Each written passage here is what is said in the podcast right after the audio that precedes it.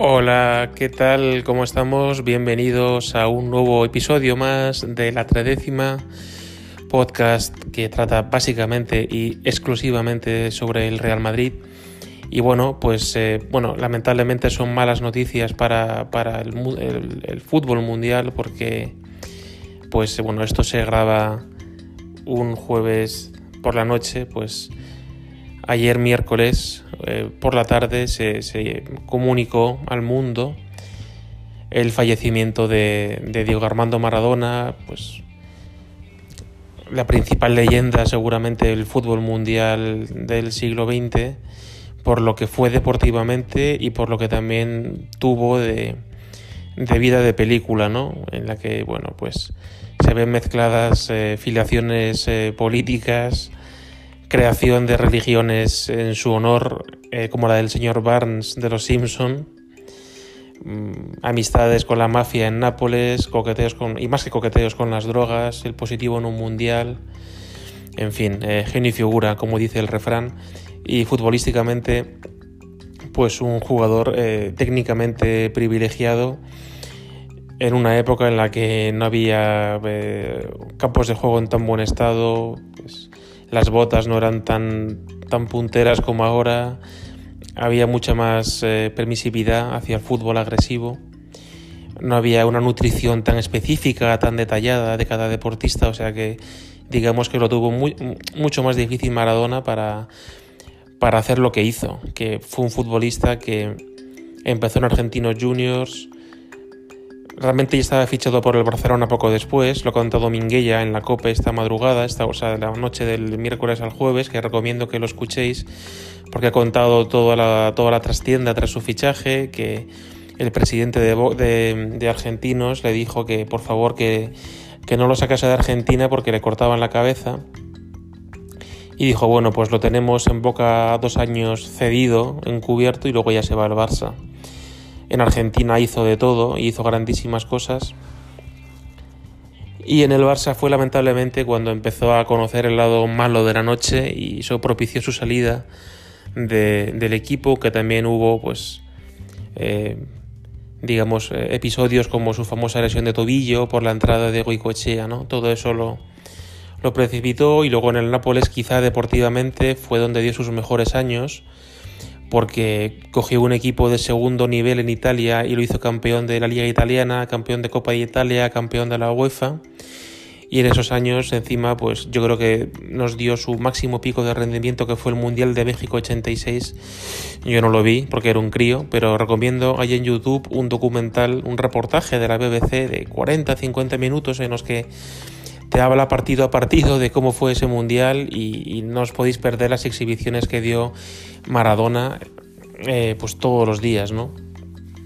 En las semifinales contra Bélgica, por ejemplo, por supuesto en la final, en la fase de grupos, eh, marcando un gol a Italia, haciendo unas jugadas. Es que de hecho fue tan bueno que se creó el adjetivo maradoniano que todavía se sigue empleando en el, en mundo del fútbol cuando se hacen unas jugadas pues de FIFA, ¿no? Cuando están, digamos, fuera del alcance del común de los mortales. En fin, tras esta introducción sobre el pobre Maradona, que en paz descanse, vamos a pasar a, comentar un poco el partido del Madrid de ayer. Eh, he cambiado un poquito el modo de hacer las crónicas, no, no, quiero deciros si en el minuto 7 hubo un tiro a puerta o en el 15 eh, hubo un tiro de falta, sino un poquito más mi visión general sobre cómo se dio el partido. Ayer, a modo de, de recordatorio, nos enfrentamos al Inter de Milán, dirigido por Antonio Conte. Un partido muy importante porque estábamos terceros de grupo y el partido de ayer pues, pues era ya de los últimos de la fase de grupos, ¿no? Quedan, quedan únicamente dos partidos por, por disputarse. Y el Inter eh, pudimos ser capaces de derrotarlo en Valdebebas antes del parón, pero es un equipo que nos puso en serias dificultades y además se aprovechó mucho de, nuestros despistes entre línea de centro del campo línea de defensa y entraban por la frontal como Pedro por su casa. Además contaban con la vuelta de Lukaku. De hecho, Conte dispuso a Lukaku de la partida y fue su clásico 3-5-2 con eh, Handanovic, Skriniar, Debrig y Bastoni defensa de 3, Hakimi, Akraf Varela, Vidal, eh, Ashley Young en el centro del campo y un jugador al que ahora veo el nombre cortado, el número 5, ahora disculpa no, no sé el nombre, y arriba Lukaku y Lautaro Martínez.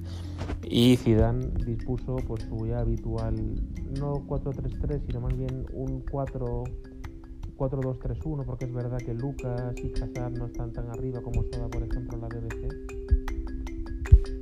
Salió ayer, era Giuseppe Meazza con Courtois, Mendy, Nacho, Barán, Carvajal, Kroos, Modric, Eden Hazard, Martin Odegaard, ya disponiendo de minutos de prestigio en el Real Madrid, Lucas Vázquez, que tras la vuelta de Carvajal ocupa de nuevo su demarcación habitual de centrocampista derecho y arriba ante las ausencias de Garim Benzema y de Luka Jovic, Benzema por estar recuperándose de una lesión, Jovic por COVID, pues eh, alineó de inicio a Mariano Díaz y en el banquillo estuvo Hugo Duro, que es un jugador del Getafe que tenemos cedido, perdón, sí, jugador del Getafe que está cedido en el Castilla. Bueno, yo creo que fue uno de los mejores partidos de la temporada. No sé si lo achaco a que el equipo cuando mira el 13 que tiene en el parche, en la camiseta, se crece, pero lo cierto es que mm, estuvimos eh, en control del partido en todo momento. Además, haciendo un fútbol que combina, a mí como particularmente me gusta el fútbol, ¿no? que combina el toque pero con la verticalidad y, buscando dar un poquito de velocidad, no como cuando digamos el, el aburrimiento de Guardiola llegó al paroxismo cuando se pasaban el balón unos a otros, como en el México-Portugal de los Simpsons, ¿no? Yo creo que el Madrid ayer tenía el balón, también tenía la posesión del balón para defenderse de la presión del Inter, pero en ningún lugar, en ningún momento del partido hizo el partido bastante tedioso para el espectador, cosa que es de agradecer. Y, y destacaría el grandísimo nivel de Nacho, que en cuanto ha jugado dos, tres partidos, eh, demuestra que, que, es una falta de respeto o una tontería por nuestra parte de lo de lo de Nacho siempre cumple, ¿no? O sea, eh, cumple con creces. Ayer hizo un partido descomunal y, ojalá mantenga este, este tono porque sería importantísimo eh, en una defensa en la que tenemos a Ramos con 34, 35 años y a Militao que entre el COVID y su bajo rendimiento no acaba de consolidarse. En el lateral izquierdo, mi adorado Ferland Mendy, que pese a que ayer, no sé si antes del partido se tomó cereales con leche, pero eh, porque entró como un puñal por banda izquierda, pero metía centros, pues como los que metía Teo Hernández en su día, ¿no? Pasados de velocidad. Y en el lado derecho, Carvajal, que corrigió sus lagunas defensivas de Villarreal y, realizó un gran partido y no lo tuvo fácil porque el Inter cargó bastante el juego por su banda derecha sobre todo con la entrada de Ivan Perisic y eh, creo que Carvajal cogió un gran partido. Y luego Odegaard fue de más a menos, pero cuando está de más es que es mucho más. Eh, hizo un gran pase a Nacho que propició la acción del penalti, que, que pues Varela llegó tarde y lo, eh, lo atropelló. Y, Eden Hazard eh, convirtió bien de penalti el 0-1. El Madrid a raíz de ahí tuvo 10-15 minutos muy buenos, muy agresivos, robando pelota, tocando rápido, Odegaard recibiendo con espacios para, para, correr con la cabeza alta, como creo yo que es su especialidad. Y hasta Mariano no desentonaba mucho. Y bueno, y, y el equipo creaba peligro, tuvo Lucas Vázquez un disparo claro al palo que, que no vio el portero de ellos y por, por desgracia no fue el 0-2. Y luego, pues por supuesto, la, la, jugada que también que acabó de, de meter la puntilla al Inter de Milán fue la, la, expulsión de Arturo Vidal. Reclamó un penalti de Barán y le sacaron tarjeta por protestar, perdió los papeles, se puso casi como si fuese un muflón cara a cara con el árbitro que le expulsó. Y hasta allí, hasta, hasta del descanso. Perdón, desde el penalti al descanso, lo cierto es que el partido estuvo bastante controlado. Nacho y Barán iban alternándose, hicieron un marcaje muy bueno sobre Lukaku, tanto cuando Lukaku recibía en carrera como cuando recibía parado de espaldas. Y Lucas Vázquez apoyaba fantásticamente bien a, a Barán y hasta Eden Hazard hacía labores de, defensivas. No, no muchas, pero sí las importantes. Entonces el primer tiempo fue claramente controlado, en el segundo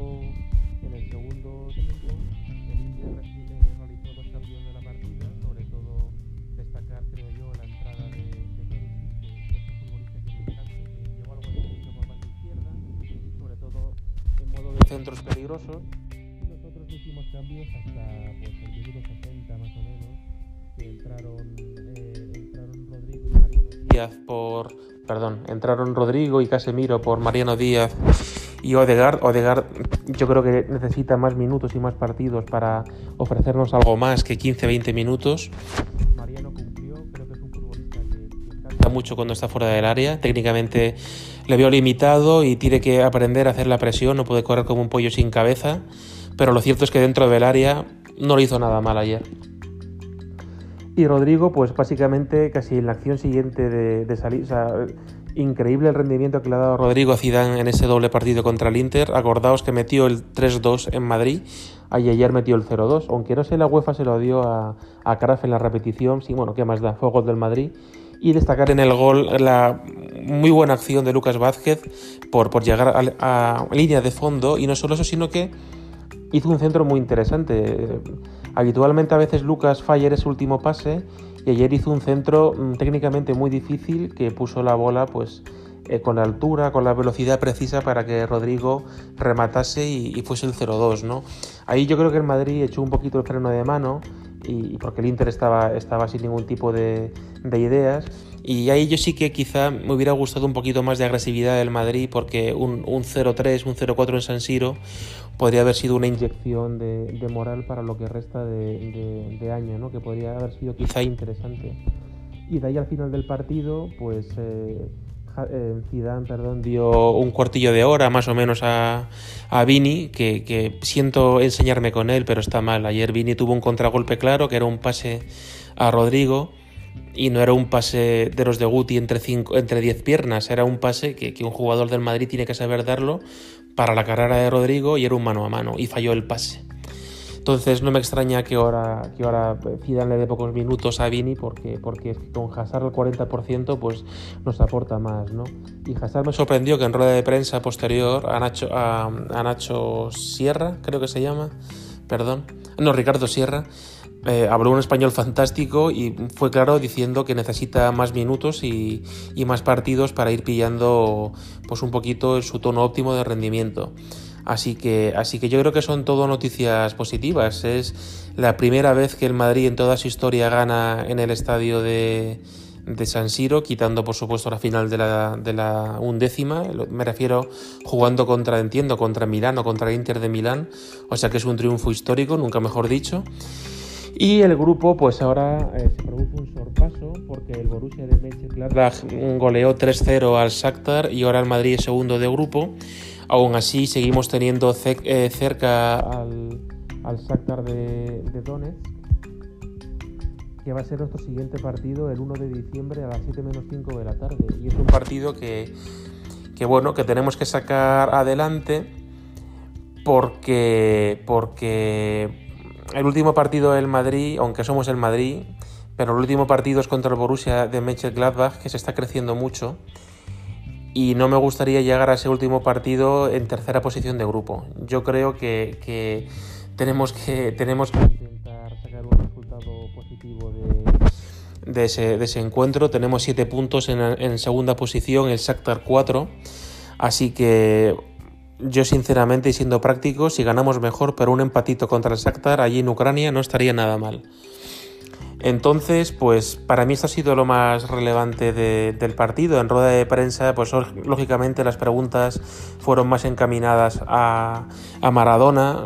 Zidane, eh, perdón, eh, Zidane tiene dos ídolos, uno es Francesco y otro es Maradona y ayer se le veía muy emocionado a, nuestro entrenador francés, recalcando lo que hace él siempre, diciendo que para él la máxima exhibición que él ha visto de un futbolista fue Maradona en el 86 y lo volvía a poner encima de la mesa. Y por eso tampoco entro mucho en portadas y tal, porque, porque todas hacen su foco en, en, eh, recordar la figura de, no del malogrado, porque tuvo 60 años, quizá afortunado, porque para la vida que llevó pues, pues tuvo compró todos los boletos para haber desfilado antes, así que no es un malogrado, pero en fin, descanse en paz Maradona y por supuesto que todos los programas de radio, todas las portadas ayer dedicaron su principal bloque a, honrar la leyenda, sobre todo futbolística, de Diego Armando Maradona. Y sobre el Real Madrid, pues nada, que el siguiente, la siguiente jornada de liga es contra el Deportivo Alavés a ver si me da la vida para hacer la previa y, y que bueno, que parece que estamos encadenando buenos resultados y un fútbol pues a rachillas, pero, pero bueno, es verdad que nos sigue faltando mucho gol, pero en general solemos estar en control de los partidos, que es la parte importante. Eh, Zidane, ya sabéis que en esta época sin el bicho, sin Ronaldo, está en modo muy práctico, eh, lipicapeliano, como queréis llamarlo, que quizás se pierde gracia en el juego, pero desde luego hay resultados, ¿no? En fin, pues eh, abrazos para todos, descansen en paz Maradona y a la Madrid.